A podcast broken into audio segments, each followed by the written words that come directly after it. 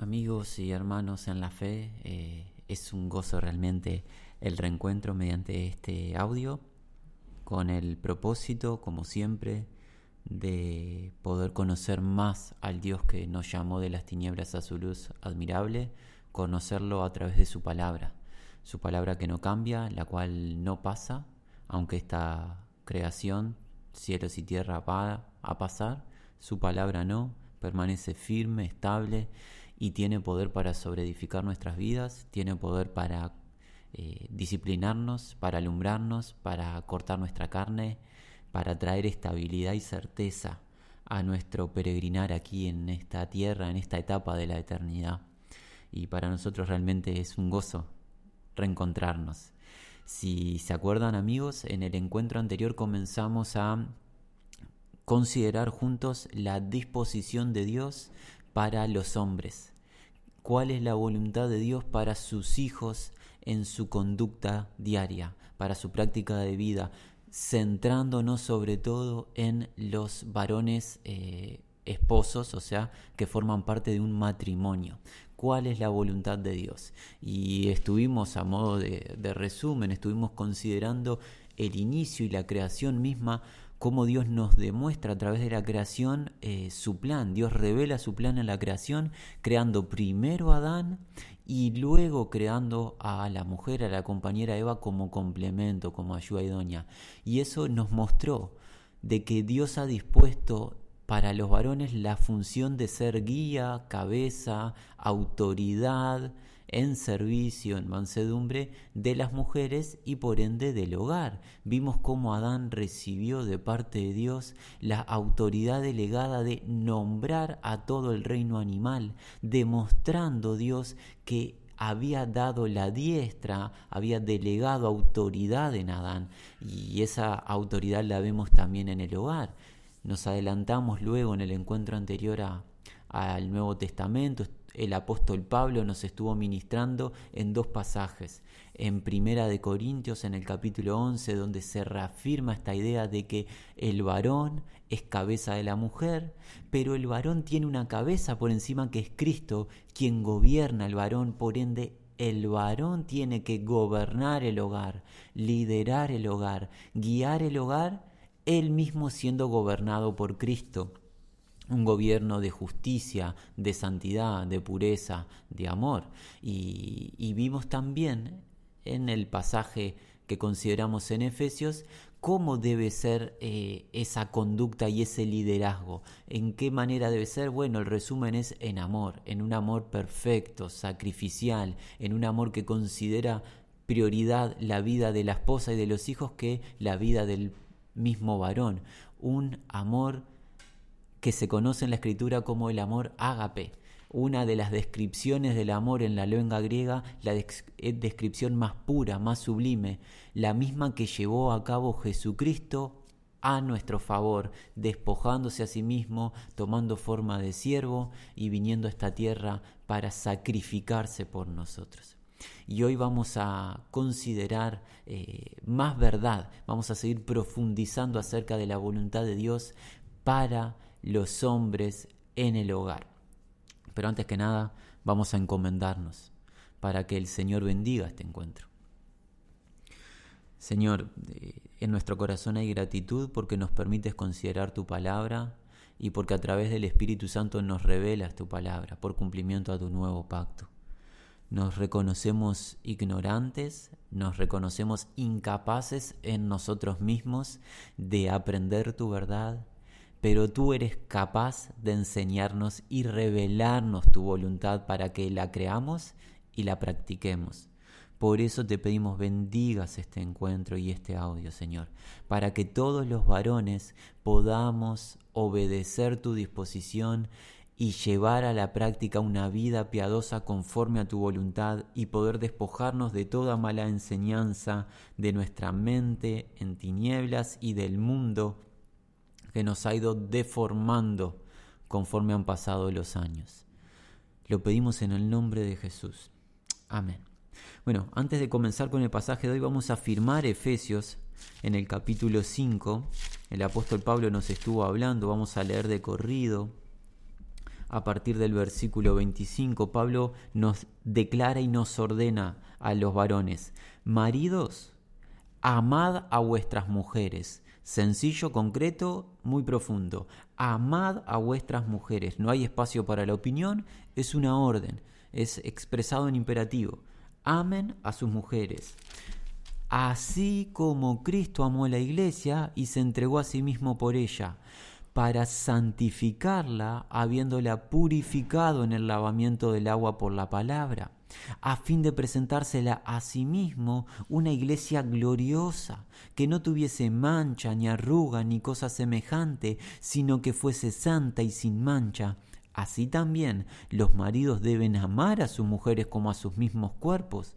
El que ama a su mujer, a sí mismo se ama, porque nadie aborreció jamás a su propia carne, sino que la sustenta, la cuida, como también Cristo a la iglesia, porque somos miembros de su cuerpo, de su carne y de sus huesos. Por esto dejará el hombre a su padre y a su madre, y se unirá a su mujer, y los dos serán una sola carne. Grande es este misterio, mas yo digo esto respecto de Cristo y de la iglesia. Por lo demás, cada uno de vosotros ame también a su mujer como a sí mismo y la mujer respete a su marido. Habíamos, obviamos aclarar que en el encuentro anterior también habíamos considerado esta función que tenemos los varones en el hogar de sacerdotes, sacerdotes que enseñamos y transferimos las verdades del reino de los cielos, el testimonio de Cristo, el Evangelio de la gracia y la sana doctrina, se la transferimos a, nuestras esposas y a nuestros hijos para que nuestras esposas sean santificadas por el Espíritu del Dios vivo, para que puedan ser presentadas sin arrugas, sin mancha, puras ante el Señor, así como Cristo hace lo mismo y ha hecho lo mismo para con su iglesia encontramos aquí tres razones que Pablo nos da para amar a, las esposas. Tres razones básicas y concretas que el apóstol nos deja para que no tengamos argumentación en no amar a nuestras esposas. La primer razón que encontramos en estos eh, versículos, en estos sencillos versículos que hemos considerado, es que Amar a nuestras esposas es un acto de correspondencia básico del amor expresado de Cristo por nosotros mismos, sacrificándose a Él para santificarnos a nosotros, varones y mujeres. Nosotros debemos amar a nuestras mujeres correspondiendo el amor que Cristo nos expresa a nosotros. La segunda es una expresión lógica del apóstol Pablo, pero muy, muy profunda, y es que al amar a nuestras esposas, a nosotros mismos nos estamos beneficiando. ¿Por qué? Porque las esposas y los esposos, ¿se acuerdan lo que vimos? Lo que se nos enseñó a través del Consejo de Dios, son uno.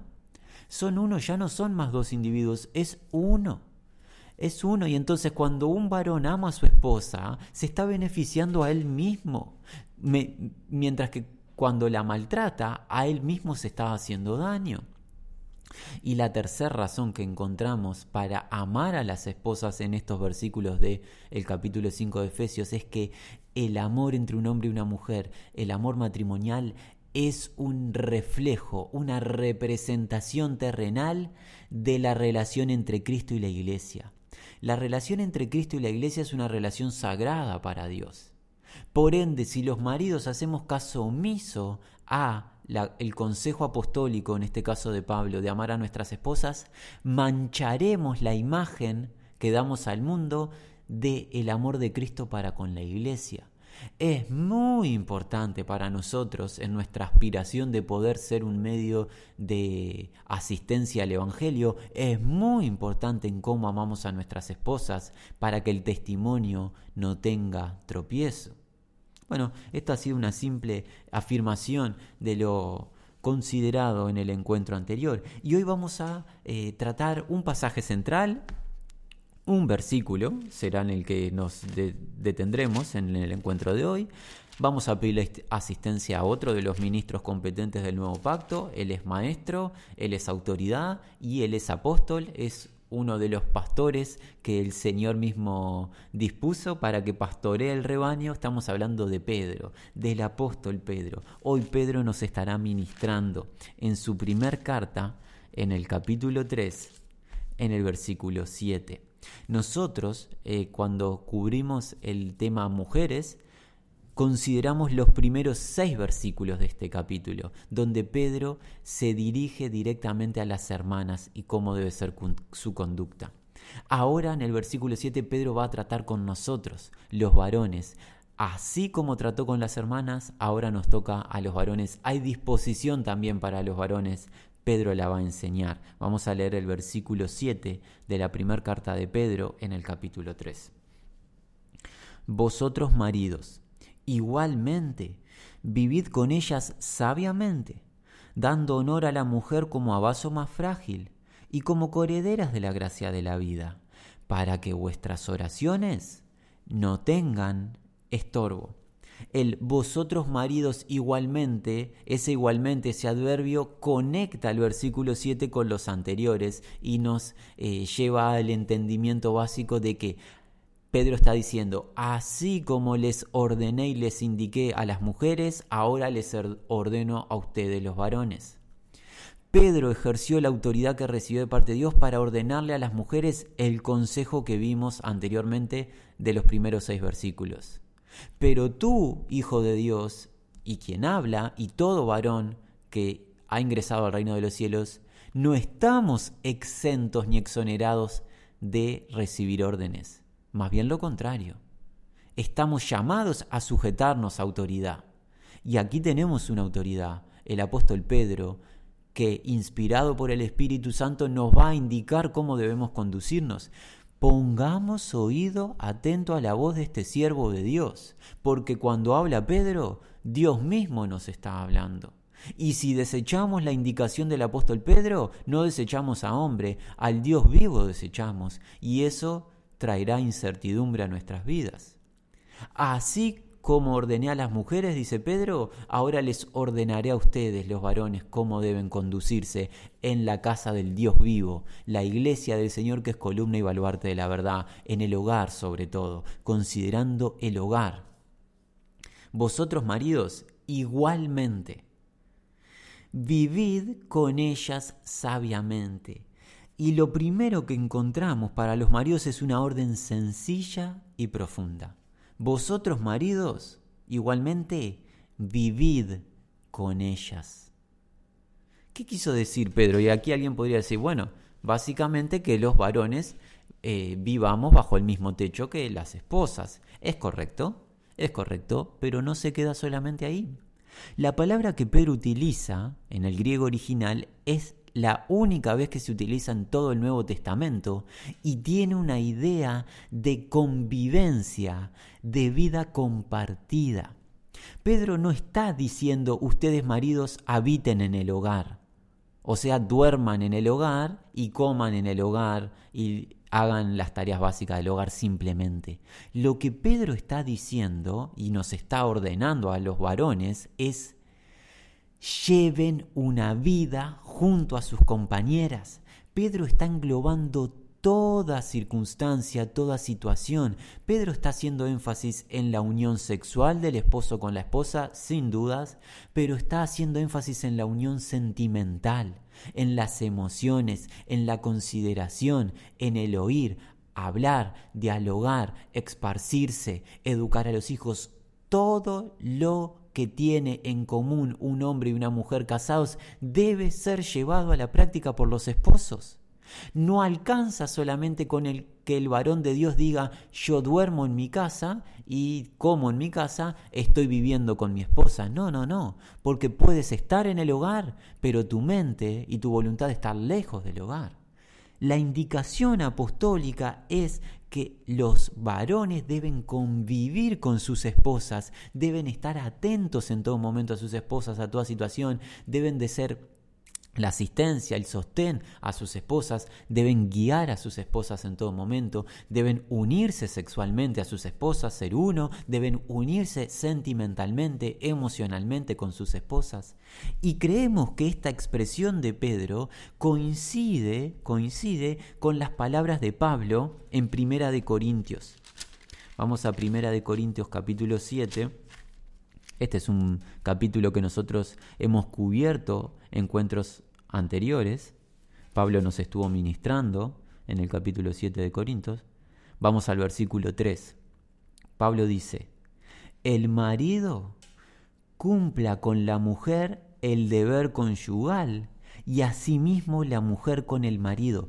Pablo aquí no solo está hablando de que el marido únase en cuerpo con la mujer, claro que sí lo está diciendo.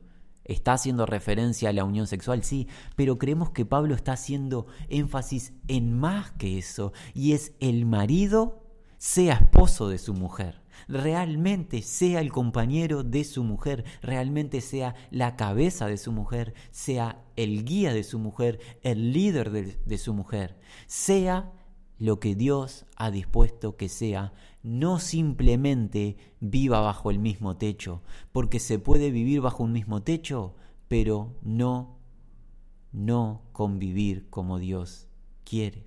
Y la primera orden que tenemos, volvemos a la carta de Pedro, la primera orden que hoy encontramos del apóstol Pedro es, varones, hijos de Dios, convivan, convivan en todo sentido con sus esposas. Esa es la tarea que ustedes tienen en el hogar. La primera indicación de Pedro, convivan con sus esposas. Convivan con sus esposas. Lo segundo que encontramos, que Pedro nos está indicando, nos está ordenando a los varones, que es, convivan con sus esposas sabiamente. Y esta palabra que Pedro utiliza en el griego habla de conocimiento sabiduría que viene por percepción, por conocimiento, por experiencia, por experiencia de primera mano. Al convivir con la esposa, el varón empezará cada día más a conocer a su compañera. Conocer trae sabiduría. ¿Sabiduría para qué? Para guiarla, para cuidarla, para entender sus tiempos, para entender sus luchas, sus padecimientos, sus debilidades, sus carencias. Varones de Dios, el Dios altísimo, el omnisciente, aquellos que están casados, le ha dado una de sus hijas, una sola de sus hijas le ha dado para que conviva con ella. De los siete billones de habitantes o más que hay en esta tierra, un ser humano Dios te ha dado, Hijo de Dios, para que convivas con ella. No puede ser, no hay espacio para que tú no conozcas a tu compañera, para que tú no conozcas sus emociones, sus debilidades, sus luchas, sus temores, sus angustias, sus tinieblas, sus incapacidades. Claramente tú no eres Dios, tú no eres omnisciente pero sí tienes sabiduría de lo alto a través del Espíritu Santo que Dios te ha derramado a través de su palabra para conocer a tu compañera y la conoces conviviendo con ella. Por eso esto está relacionado con la primera indicación. Los varones de Dios deben de conocer a sus esposas. De esa manera convivirán con sabiduría. La expresión de Pedro aquí no está hablando de que los varones deben de ser sabios para las actividades comerciales. Ciertamente, ciertamente pedimos sabiduría de Dios para todo ámbito de la vida y es correcto y aplica para el comercio y para la actividad laboral. Pero lejos está de ser la prioridad de Pedro. Pedro está hablando de la sabiduría y el conocimiento de la compañera porque está hablando de eso, de la convivencia con la compañera y por aplicación con los hijos que vienen debajo, ¿verdad? Los hijos de Dios deben de conocer a sus esposas. No puede ser que las hijas de Dios sean más conocidas por sus amigas o lo que es peor por psicólogos o por la ciencia humana. Es un absurdo. Dios te ha dado, varón, Dios te ha dado a una de sus hijas para que tú la cuides, para que tú la lideres, para que tú la protejas, para que tú la animes, para que tú la consueles, para que sean uno. No se la ha dado a otra mujer o a un psicólogo, te la ha dado a ti. Y tú debes conocer a la compañera que Dios te dio. La debes de conocer y para conocerla debes de convivir con ella. Y eso es lo que Pedro hoy nos está ordenando y es muy profundo. Parece una expresión tan sencilla, maridos vivan con ella sabiamente, y a veces la pasamos de manera ligera. Esto me lleva a la vida.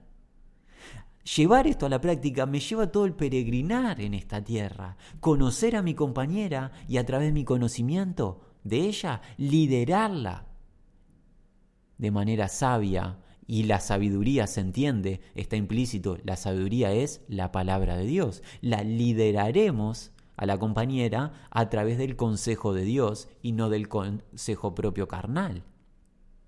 Maridos, vosotros igualmente vivid, convivid, cohabitad con ellas en todo sentido, conociéndolas con sabiduría. ¿Qué expresión? ¿Qué expresión sabia? ¿Qué orden? Y se nos ha ordenado hoy a nosotros los varones. Pidámosle gracias al Señor para que se nos revele en la mente y que le podamos y lo podamos llevar a la práctica. Bueno, vamos a continuar. ¿Qué nos sigue indicando el apóstol Pedro?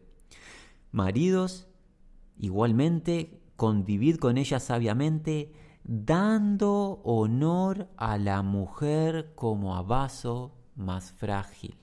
Dando honor. Esta expresión de Pedro habla de eh, repartir lo que corresponde repartir lo que corresponde. Varones convivan con sus mujeres conociéndolas, conviviendo y actuando con ellas en toda situación, repartiéndole a ellas lo que les corresponde. Y en este caso, ¿qué es lo que les corresponde a través de la palabra de Pedro? Le corresponde ser consideradas, ser valoradas, ser honradas tienen valor las mujeres para Dios. Tienen un alto valor. Su vida, su conducta, todo lo que las rodea es de gran estima para Dios acerca de sus hijas. Por ende, varones, repartan a sus compañeras lo que ellas se merecen, lo que les corresponde, ser valoradas, ser honradas lo que te ha dado Dios, varón que estás casado, no es un objeto, no es desecho o basura, es parte de los tesoros celestiales. Te ha dado una de sus hijas. Dale a la hija de Dios lo que le corresponde. Valor, respeto, honra. Porque se encuentra en la escritura, en el libro de Proverbios, que la mujer virtuosa es mucho más sublime e importante que las piedras preciosas. Para Dios una mujer virtuosa, una de sus hijas, es mucho más sublime que algo corruptible como las piedras preciosas o incluso el oro. Así que, varones, convivan con sus compañeras en sabiduría y denle lo que merecen, que es el estima, el valor, el honrar su presencia. Ojo, no estamos hablando de idolatrar a la mujer, lo que ya de por sí sería una desobediencia directa, aberrante ante los ojos de Dios, porque estamos llamados solos solamente a adorar a Dios y nada más podemos adorar. Por favor, no se malinterprete, nadie está llamando de idolatrar a la mujer, ni mucho menos. Se está indicando por parte de nuestra autoridad del apóstol Pedro, se nos está indicando que se debe valorar a la mujer. ¿Sabes, amigo, hermano? Cuando Pedro escribió esta carta, las mujeres en la cultura grecorromana eran ni más ni menos que un objeto ni más ni menos que un objeto, no tenían casi que valor alguno. Pero el reino de Dios tiene parámetros celestiales y no terrenales. ¿Y qué dice Dios a través de su siervo Pedro? Honren los varones a las mujeres. Poco importa lo que diga el gobierno o no diga el gobierno. Poco importa lo que diga el imperio romano o la cultura griega honren, valoren a mis hijas. Esa es la idea que hay detrás de esto. Valoren a mis hijas porque son mías. Y yo les he delegado la posibilidad de que sean sus compañeras en la tierra. Varones, seamos sabios, seamos sabios. Son las hijas de Dios. Nuestras esposas son las hijas de Dios, del Dios Altísimo. Démosle el valor que se merecen démosle el valor que se merecen. Bien, Hay que darle el valor que se merecen, hay que darle el honor que se merecen y hay que considerarlas, según Pedro nos está enseñando, como vaso más frágil como vaso o vasija. En la escritura se encuentra la idea, el apóstol Pablo también la expresa, por ejemplo, en el libro de los Romanos, de que los seres humanos somos vasijas, somos recipientes de la gracia y misericordia de Dios y en otros casos hay recipientes de deshonra. Pero los recipientes de la gracia y misericordia de Dios, en este caso, Pedro se está refiriendo a las hijas de Dios. Las hijas de Dios son recipientes, son vasijas poseedoras de la gracia y misericordia de Dios, pero son vasijas especiales. No son vasijas robustas, no son vasijas que están caracterizadas por la fortaleza, son vasijas que carecen de fuerza. Son vasijas que carecen de fuerza física y también de fuerza emocional. Por ende, varones, dice el apóstol Pedro, convivan con sus mujeres con sabiduría, conociéndolas, dándole el valor que se merecen, tratándolas, considerándolas como receptoras de la gracia de Dios débiles. Las mujeres son débiles físicamente, las mujeres son débiles emocionalmente. Varón de Dios, tú has sido puesto en el hogar para proteger a tu compañera, para protegerla físicamente, pero sobre todo para protegerla emocionalmente. No es el psicólogo de turno quien debe proteger a tu esposa, no es no son las amigas, ni es alguien fuera del hogar, eres tú quien la debe proteger. Tú, hijo de Dios, la debes de proteger porque a ti te ha dispuesto Dios para esa función, no a otro. Tú debes de conocer las eh, inquietudes de tu compañera, los temores, las luchas, las angustias, las aflicciones. Tú debes de ser parte de la ayuda y la asistencia y no parte del problema.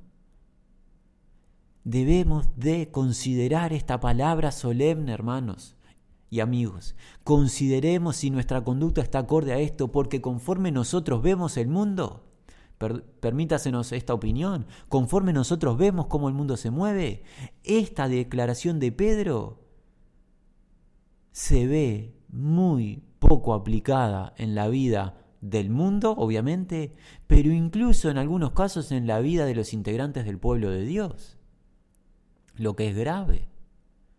Debemos de considerar qué actitud estamos llevando a la práctica y debemos con urgencia arrepentirnos de toda desobediencia y volvernos a la voluntad de Dios con urgencia. Es nuestra prioridad. Antes que nada, la prioridad nuestra es la obediencia a esta disposición básica de convivencia en el hogar.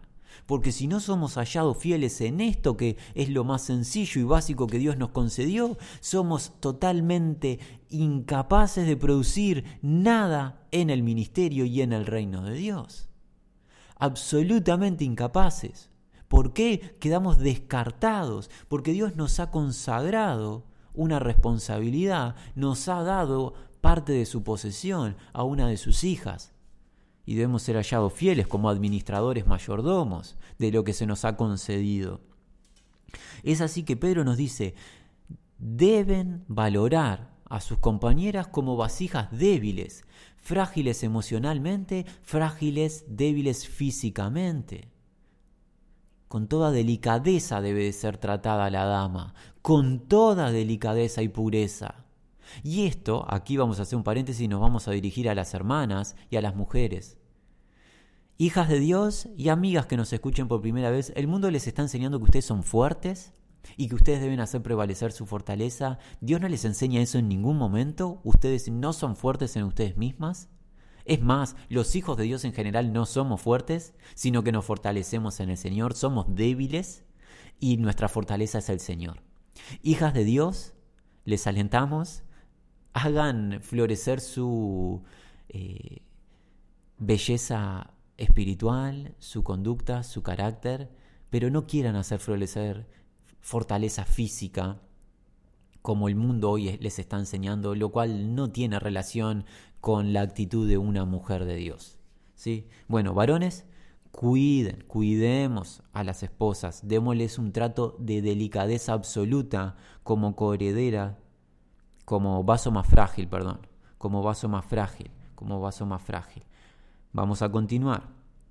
Vamos a darle una lectura a lo que, lo que Pedro nos viene diciendo. Vosotros, maridos, igualmente, vivid, convivid con sus esposas, con conocimiento de las mismas, sabiamente, dándole, repartiéndole lo que se merecen, que es ser valorizadas, ser reconocidas, como vasijas receptoras de la gracia de Dios, vasijas débiles, vasijas de cristal, que se debe tratar con toda delicadeza y pudor y, con modestia y con toda, con toda santidad y pureza de parte del varón, porque es un vaso frágil.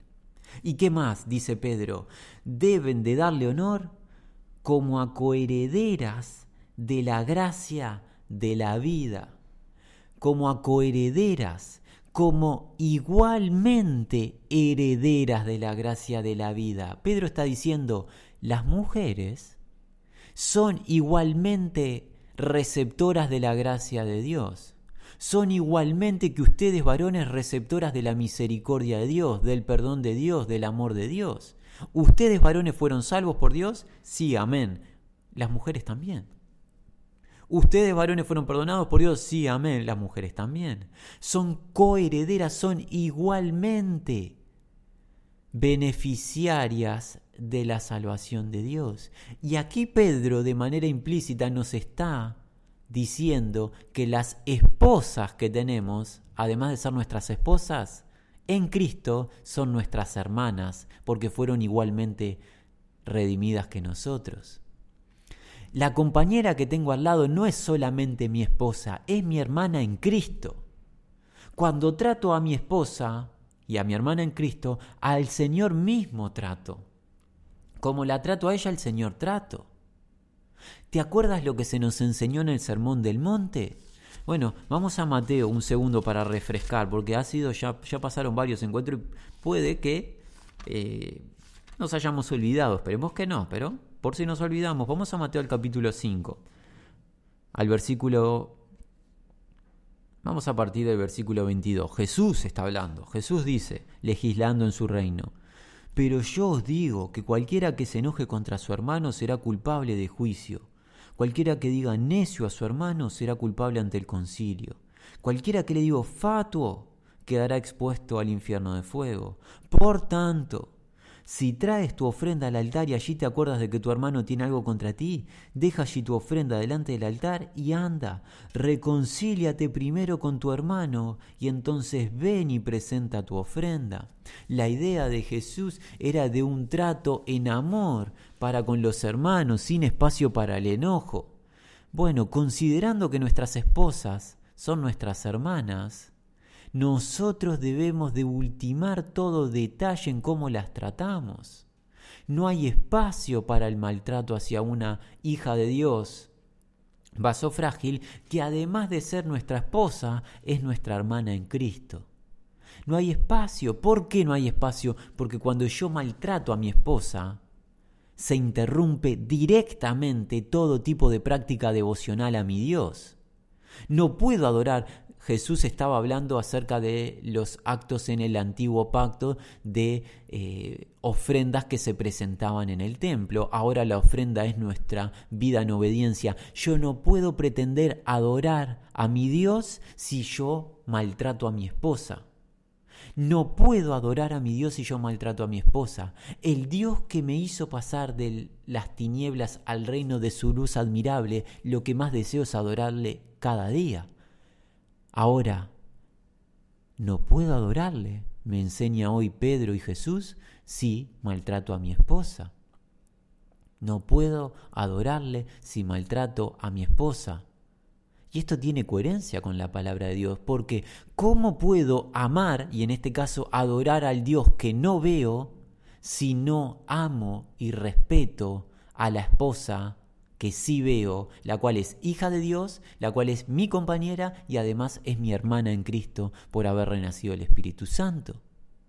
Varones de Dios, todo aquel hermano que esté utilizando de actitud indebida con su esposa, alentamos con llamado solemne en el Señor, en el temor del Señor, arrepiéntase en este instante. El Señor al que servimos es rico en misericordia, es amplio en perdonar. Lo que hará te perdonará, te limpiará, te restaurará. Pero tú, varón, si niegas de esta disposición de tratar dignamente a tu esposa y la tratas de manera agresiva, tú no podrás adorar a Dios. Y Pedro te va a agregar algo más. Volvamos al versículo 7. Volvamos al versículo 7. Como coherederas de la gracia de vida, para que vuestras oraciones no tengan estorbo para que vuestras oraciones no tengan estorbo. La idea de la palabra original que utilizó el apóstol Pedro habla de un elemento que anula el pasaje en una carretera, un elemento que interrumpe el tránsito. En este caso, un elemento que interrumpe la, que la oración que presentamos llegue al trono de Dios. ¿Qué elemento interrumpe que mi oración sea oída por Dios? Alguien dirá, bueno, ¿Dios acaso no tiene omnisciencia, no lo conoce todo y no escucha todo? Sí, pero no es debilidad de Dios en oír. No, no, no está relacionado a eso. Sino que el elemento que interrumpe que mi oración llegue al trono de Dios es la agresividad y aspereza con que trato a mi esposa. Dios no responde una sola de mis oraciones en la medida que yo maltrate a mi compañera. Dios no responde una sola de mis oraciones en la medida que yo maltrate a mi compañera. Hay un estorbo en la oración. Dios escucha la oración pero no la responde. No es que no la escuche, porque Dios todo lo sabe, todo lo sabe. Pero no responde mi oración, no responde mi clamor ni mi petición si yo voluntariamente estoy maltratando a mi compañera. ¿De qué manera la maltrato? Desobedeciendo lo que hoy Pedro nos enseñó y tratándola agresivamente, tratándola de manera áspera. La agresividad puede ser física, lo cual es obvio y es aberrante, pero la agresividad puede ser verbal, con desprecio verbal, con destrato verbal. Cualquiera de las dos son totalmente nocivas desagradables y son peligrosas. Son peligrosas. Lo primero que hoy Dios nos está enseñando a través de su siervo Pedro, directamente el Hijo de Dios que trate agresivamente en hechos o en palabras a su esposa, directamente no puede adorar a Dios. En ese momento no puede adorar a Dios no puede orar a Dios. Alguien diría, yo no necesito orar a Dios, tengo todo cubierto. Si tú consideras que no necesitas orar a Dios, tú, varón, no tienes idea, no tienes idea dónde estás parado. Si tú consideras que tu vida está cubierta materialmente o lo que fuese, y no necesitas orar a Dios y por eso puedes maltratar a tu esposa, tú no sabes dónde estás parado, porque Cristo Jesús estando en la tierra, en su ministerio, constantemente estaba en oración y súplica a Dios el Padre en esa comunión perfecta, en la esencia que tienen en común el Padre y el Hijo. Todo el tiempo estaba orándole al Padre. Si tú consideras que no tienes que orar al Padre, posiblemente no sepas de qué se trata el reino de los cielos, seas un infante, un infante en la fe, que no conoces nada de la verdad. Y debes de poner freno a tu conducta y volverte en pobreza de espíritu al Señor con espíritu contrito. Pero hay algo más, hay algo más. Las hijas de Dios han sido dadas por Dios a sus esposos. Dios ha delegado esa autoridad y le ha enseñado a sus hijas que las hijas se deben sujetar voluntariamente a sus maridos y les deben obedecer. Y tú, varón, has recibido autoridad, tienes autoridad en el hogar, Dios te la ha dado. Pero si tú desobedeces a este consejo de Dios y mal utilizas esa autoridad llevándola a la agresividad física y verbal, y no te arrepientes, escucha, varón, un día tú te vas a presentar ante el trono de Dios. Y al Dios al que te vas a presentar no es el Dios de la debilidad, sino que es el Dios omnipotente. ¿Es un Dios omnipotente? Al cual tu fuerza física no le asusta, tus bienes materiales no le sorprenden, tu capacidad intelectual no le es gran cosa, y tú vas a tener que rendir cuenta por todo destrato voluntario a su posesión, a una de sus hijas, que es un vaso frágil. El Dios vivo cuida, cuida de la parte siempre débil, tiene un corazón sensible a la parte débil, y en este caso en el hogar es la mujer. Por eso, varones, hemos recibido un gran privilegio, ser el timón del hogar, la autoridad del hogar. ¡Qué privilegio! Es para nosotros los varones, pero qué responsabilidad. ¡Ay de mí! Si mal utilizo esta responsabilidad con mi esposa y mis hijos, ¡ay de mí! A rendirle cuenta al Señor algún día me presentaré. Recuerda que el Señor se toma personal el trato a cada uno de sus hijos. Cuando un hijo, y en este caso una de sus hijas, es agredida, Jesús mismo en cierta medida está siendo agredido. Y Jesús le enseñó a sus hijos, no tomen venganza por ustedes mismos, mía es la venganza, yo pagaré. Nosotros alentamos a los hermanos en Cristo que si ha caído en algún tipo de agresividad verbal o física, al instante se arrepienta Confiesa al Señor y el Señor le limpiará, lo restaurará y volverá a la comunión. Pero aquellos que están escuchando que no son hijos de Dios y que tienen compañeras hijas de Dios, pero incluso si no tienen compañeras hijas de Dios también, varones, amigos, escuchen bien estas palabras, porque no es invento humano. Dios, Dios es protector de las mujeres en su estado de debilidad. Dios las protege. Dios las protege. Y Dios es omnipotente la fuerza del varón no le es gran cosa. Vamos a ir a rendir cuenta. Vamos a ir a rendir cuenta. Tomémoslo como una advertencia solemne, no como una condenación. Tomémoslo como una advertencia, como una alerta que nos endereza el camino. Seamos pobres de espíritu, eh, seamos mansos. Esto que acabamos de leer es afirmado por el apóstol Pablo. Vayamos, estamos para redondear. Eh, ha pasado rápidamente el tiempo. Es tan profunda, es tan hermosa esta palabra que vuela, vuelan los minutos. Vamos a Colosenses, Colosenses capítulo 3, versículo 19. Quien está hablando aquí en Colosenses, el autor de esta carta, es el Espíritu Santo a través de la vida de Pablo. Pablo dice, maridos, amad a vuestras mujeres y no seáis ásperos con ellas. No seáis ásperos con ellas. Hermanos, amigos, Traten con toda delicadeza a sus esposas, con toda pureza con sus esposas. No agredan ni física ni verbalmente a sus esposas. Esta es una indicación de Dios a través de sus siervos.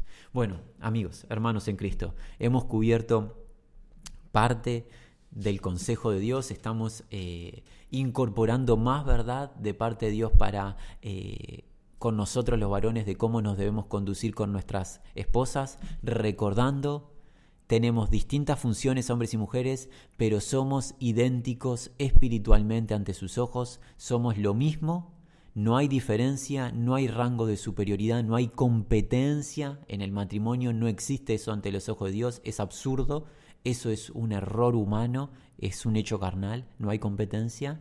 Somos lo mismo con distintas funciones. Hoy se nos ha llamado a la convivencia absoluta, total, a considerar a nuestras esposas, a cuidarlas, a escucharlas, a compartir tiempo con ellas, tiempo de recreación, tiempo de llorar juntos, tiempo de alegrarnos juntos, a compartir los cuerpos en unión sexual constante porque es una bendición de Dios y es una protección de Dios para que no haya tentaciones, a poder darle el honor, la honra y el valor que se merecen, a tener conocimiento de sus tiempos, de sus luchas, de sus carencias para guiarlas a la verdad, para santificarlas, a considerarlas débiles y frágiles y tratarlas y protegerlas y a tratarlas delicadamente, sin agresividad. Un pequeño resumen de lo que el apóstol Pedro en palabra de Dios nos ha enseñado.